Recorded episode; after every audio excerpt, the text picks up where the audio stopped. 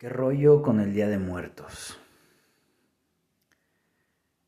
El Día de Muertos, que se ha convertido en una mera fiesta y aclaro que está muy bien festejar, festejar la vida en cualquiera de sus facetas festejar la muerte también, porque en realidad es el inicio de la vida eterna. Pero estamos en México y debemos recordar, más allá de recordar, debemos defender y revivir, que no solamente es una fiesta pasajera, que en México somos cultura, la cultura de la muerte, porque te has preguntado que si bien no has comprendido la manera correcta de vivir la vida,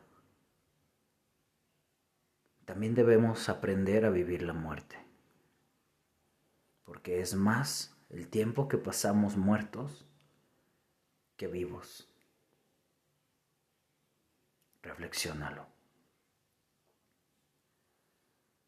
Y el Día de Muertos va más allá de una simple fiesta donde te embriagas y te disfrazas de panda,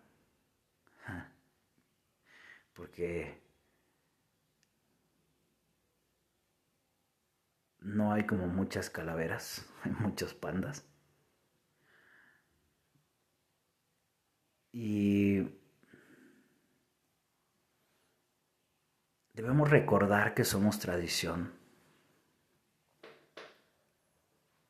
que somos una cultura, que muchas veces no sabemos de dónde viene el papel picado, de dónde vienen estos colores tan intensos y que son en realidad un deleite para nuestra vista y nuestro cerebro, para nuestra alma también. Porque precisamente estos colores vienen de alimentar el alma a través de nuestros sentidos.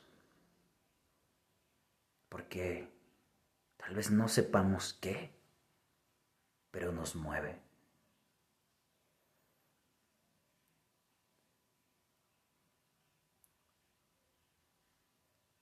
Nos olvidamos completamente de toda la logística que había en las ofrendas que se hacían a, nuestros visitantes del Mictlán, a nuestros seres queridos y amados.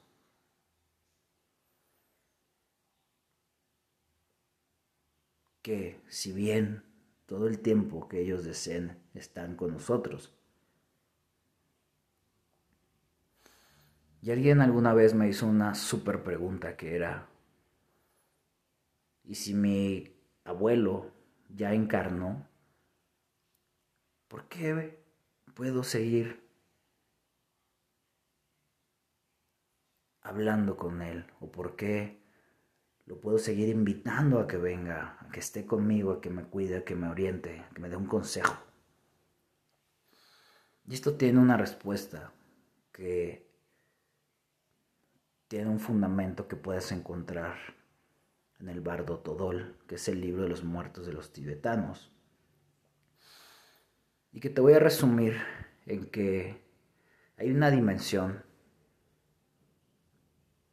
que no, que no te dice en el libro cuál, pero es la treceava, donde todas nuestras culturas están, que están extintas, están ahí en energía para que tú las puedas invocar. Y hay otra dimensión dentro de esa, o un apartado dentro de esa dimensión, donde se queda un recuerdo de ti.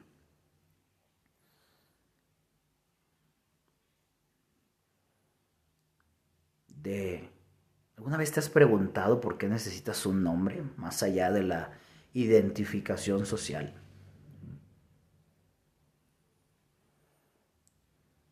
Porque al repetir tanto tu nombre lo estás mantralizando.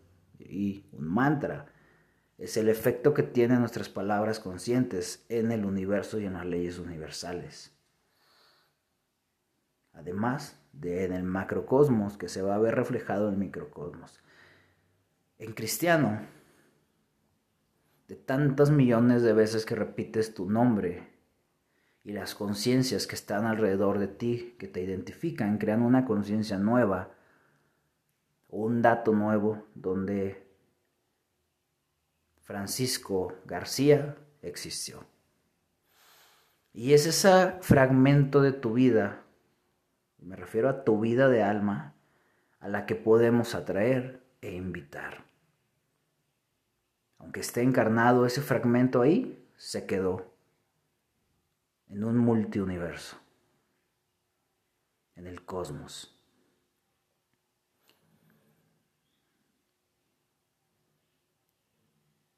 Y debemos recordar la celebración de la muerte, de ese proceso de vida y muerte, que es realmente la intención de nuestras fiestas, de nuestras ofrendas, de nuestras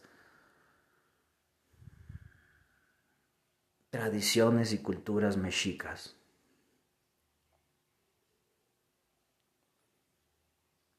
Deberías saber también que el día uno es donde vienen pues sí, como nos han enseñado, las almas de los pequeños, de los niños, de los bebés. Claro, pero es el día uno donde puedes hacer tu petición y plasmarte de la inocencia que ellos tienen y quitarte un poco esa pesadez de siempre chingar al indio y de que el que no tranza no avanza. Y además, en nuestras antiguas tradiciones el día uno es donde se invocaba a los sacerdotes o maestros. Refiero a sacerdotes como personas sabias, guías espirituales, chamanes, ancianos que tenían ciertos poderes. Y es ahí también donde empieza el misticismo, donde empieza la magia, en México llamada brujería. Porque también debemos reeducarnos en esa palabra. Brujería es aquel mago, aquel sabio, aquel chamán, aquella persona que nació con un don y una misión espiritual para guiar y ayudar a los demás. Porque al momento de llamarnos brujos, nos llaman despectivamente. Como el brujo negro, el malo. Realmente que te llamen brujo es un halago muy grande. Porque mucha gente que practica otras religiones o tradiciones o escuelas se hace llamar brujo. El brujo, por lo menos en México, es el sabio, el maestro, el guía, el abuelo. Y no tiene nada que ver con la brujería de la magia wicca de Irlanda, de Suiza, de los nórdicos. Ese es otro tema. Estamos en México, señores. Aprendamos a distinguir un poquito. Entonces es ahí donde puedes tú aclamar en el día uno de nuestras celebraciones a ese misticismo de nuestros ancestros, a esa magia y si a eso le sumas algún ritual de purificación, si ahí en ese momento cargas tus objetos de poder, si es que ya los tienes, practicas algo, le vas a poner un toque muy distinto. El día 2, pues es el día más como de fiesta de, del, del pueblo, donde vienen todos los, los difuntos que no tienen una maestría, un grado dentro de nuestras tradiciones, de nuestras culturas. Es ahí donde vienen nuestros familiares, donde vienen a comer, a beber, a estar con nosotros, a visitarnos. Es por eso que en, en antiguas culturas se velaba, se estaba con ellos, celebrando, bailando, bebiendo, comiendo, rezando, haciendo alguna invocación, purificándonos. ¿Por qué nos teníamos que purificar? Porque realmente los sucios somos nosotros, energéticamente hablando, humanamente también, pero no es el tema. Nos teníamos que purificar porque se honraba tanto a nuestros difuntos que nosotros teníamos que estar pulcros para poder recibirlos. Porque inconscientemente cuando invocamos al abuelo muerto es como, ah, tú eres menos que yo. O simplemente lo invocamos y ya. O de repente les ponemos una ofrenda y no sabemos ni qué pedo, ¿no? Ni por qué el agua, ni por qué la fruta, y solamente es como ponerle cosas que a ellos les gustaban. Sí, pero también tiene que haber elementos que los ayuden a entrar, que les indiquen dónde está el camino y que se puedan llevar algo, alguna herramienta al Mictlán, algún regalo. Y si no lo hiciste este año, sábelo y hazlo el siguiente también debes de saber que no necesitas ser un 2 de noviembre para que puedas hacer una ofrenda. Ellos pueden venir todo el tiempo si los sabes invitar. Si los ayudas y tomas en cuenta que su camino hacia acá es cansado y que gastan una gran cantidad de energía en ir y venir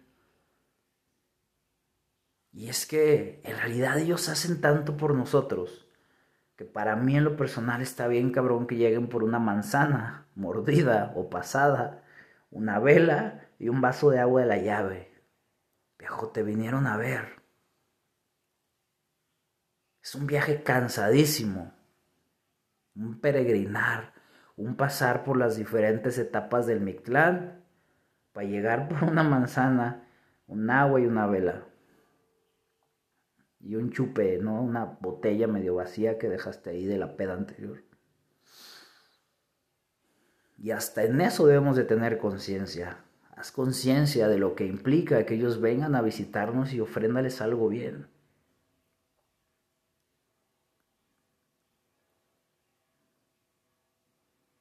Y el tercer día, porque hay un tercer día de celebración, en el 2 ya pasamos la fiesta, la comida, el baile, la peda. En el día 3 es donde nuestros antepasados utilizaban para hacer magia, para hacer brujería, para hacer sacrificios, para purificarse, para agarrar el poder que nuestros muertos nos dan también, la fuerza.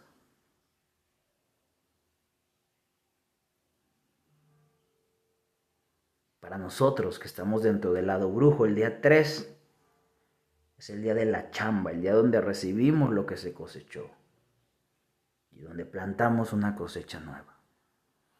Y precisamente es el día 3 el que nos lleva a otro tema que he querido tocar y que hoy es el día que cayó como anillo al dedo.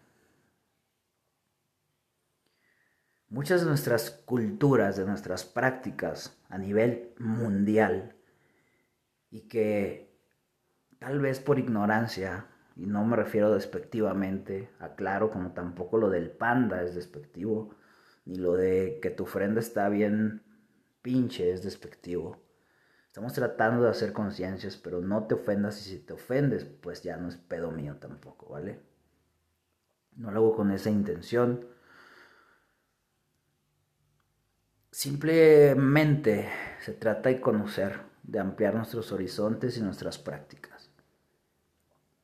Muchas de nuestras culturas, y, no solamente mexicanas, mexicas, a lo largo del mundo trabajan con espíritus difuntos, vulgarmente hablando muertos. yo, en lo personal, tengo un grado bastante bueno dentro de una cultura, la más vieja, que yo no tomo como religión, porque mis designios me lo permitieron.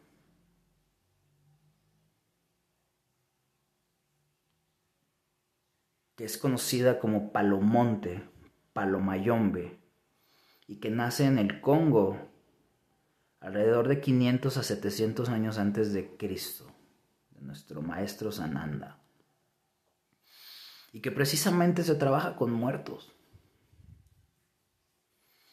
Y que hacemos rituales o iniciaciones donde invocamos a esos muertos para que nos ayuden, para que nos abran los caminos,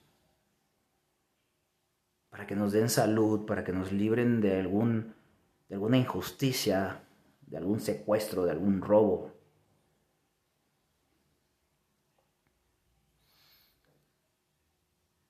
Que son ceremonias bastante, vamos a llamarlos triviales,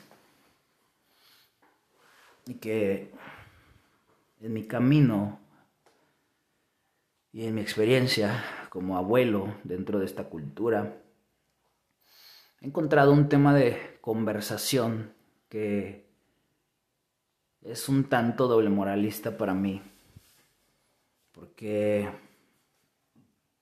mucha gente que viene a pedir ayuda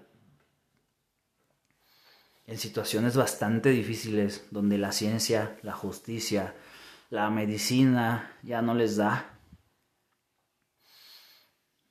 y que esa ayuda es dada, el poder es otorgado, recibido y, los resultados ahí están. Y que cuando les dices ven a conocer lo que te ayudó, para que agradezcas. De repente viene esta doble moral de, ah, pero tienes un muerto, es un muerto. No, no, es un espíritu. Pero es que, ¿por qué se le da alimento? ¿Por qué se le da sangre en nuestra cultura llamada menga? Y, no estamos hablando específicamente de esta cultura de Palomonte, Palomayombe, Al final yo también soy un engangulero y un engangulero es una persona que puede mezclar, aclaro, porque yo soy buey suelto, estoy creando mi propio linaje. Y eso me permite, bajo las leyes universales, mezclar las cosas. Pero no somos los únicos que practicamos. La santería, los aztecas, los nórdicos, Incluso la misma Iglesia Católica Romana siempre se han hecho sacrificios de animales, humanos. Aclaro que nosotros no hacemos sacrificios humanos, pero de animales sí. Y esto tiene una explicación científica que para pronto te vamos a hablar, te voy a hablar de la serotonina. Es decir, que tú puedas tener un enfumbe que es un muerto. Vivo, entre vivo y muerto, porque es un, es un proceso de simbiosis. se le da la menga, se le da la sangre para que la serotonina, que es un alimento, por así decirlo, muy importante para nuestro cerebro, se absorba. Y hasta ahí. Hasta ahí para que no te revuelvas más. Y es por eso que es una práctica algo grotesca, por así decirlo. Pero también estamos hablando de hace 2700 años y no había, y no había más. Metales, piedras, pieles, animales, lanzas, flechas. Y eso me estoy yendo muy lejos porque fechas Creo que todavía no. Y a la gente se le hace muy grotesco ver eso, pero tienen a su familiar vivo. O salió del secuestro. O su paciente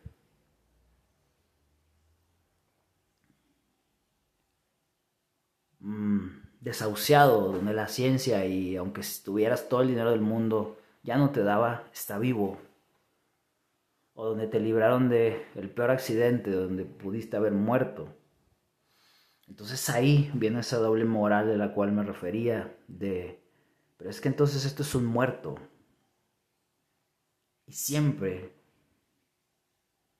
como suelo ya no pelearme con la gente, solamente hago alusión a esto.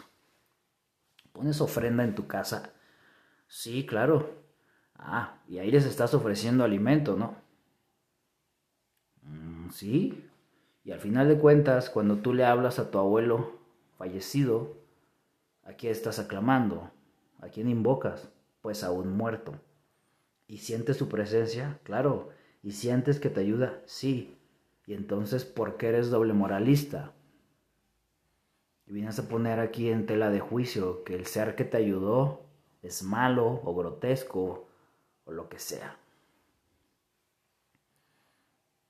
Entonces, seguramente en algún momento de tu vida le has hablado a tu abuelo, a tu padre, a tu hijo, a tu perro fallecido para poder sentirlo, para poder hablar con él, para pedir un consejo, protección, o cualquier cosa. Y al final es alquimia lo que estás haciendo, es magia. Si hablamos en algún momento y tal vez me vayan a crucificar por esto. Claro que yo soy un fiel creyente y defensor, siempre aprendiz también de las verdaderas enseñanzas de nuestro Maestro Jesús. Él vino, encarnó, fue humano y al final de cuentas murió. ¿Resucitó? Sí, pero al final de cuentas, en algún punto, su cuerpo humano, a diferencia de Buda, se quedó aquí en la tierra, enterrado, porque las cremaciones no existían, por lo menos en esa región del mundo. Y entonces estamos invocando también a un muerto, a un difunto, entonces, es momento, te invito a que seamos lógicos entre lo que hacemos y decimos, que abras tus horizontes, porque es tú quien en esos comentarios doble moralistas o prácticas doble moralistas te contradices. Y recuerda que aquí no estamos para decir o emitir un juicio de qué es bueno o es malo. Estamos aquí para conocer, evolucionar y mejorar.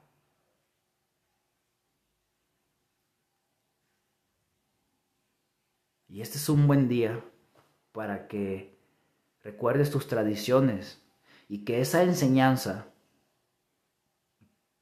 de hablar con nuestros difuntos, pedir consejo, protección, auxilio, salud, cariño, amor, la aprendimos de nuestros ancestros mexicas. Creo que este podcast es, muy enriquecedor en, en cuanto a información. ¿Te va a poner a chambear? Sí, ojalá. Ojalá le des un chingo de vueltas. Ojalá me crucifiques. Ojalá digas, este güey es un blasfemo. Ojalá. Digo, estaría padre y deli que no lo hicieras, ¿no? Pero de verdad deseo que te gire la cabeza y que te lleve a otro punto de vista, de conocimiento y sobre todo de conciencia que puedas llevar a la práctica. Feliz Día de Muertos.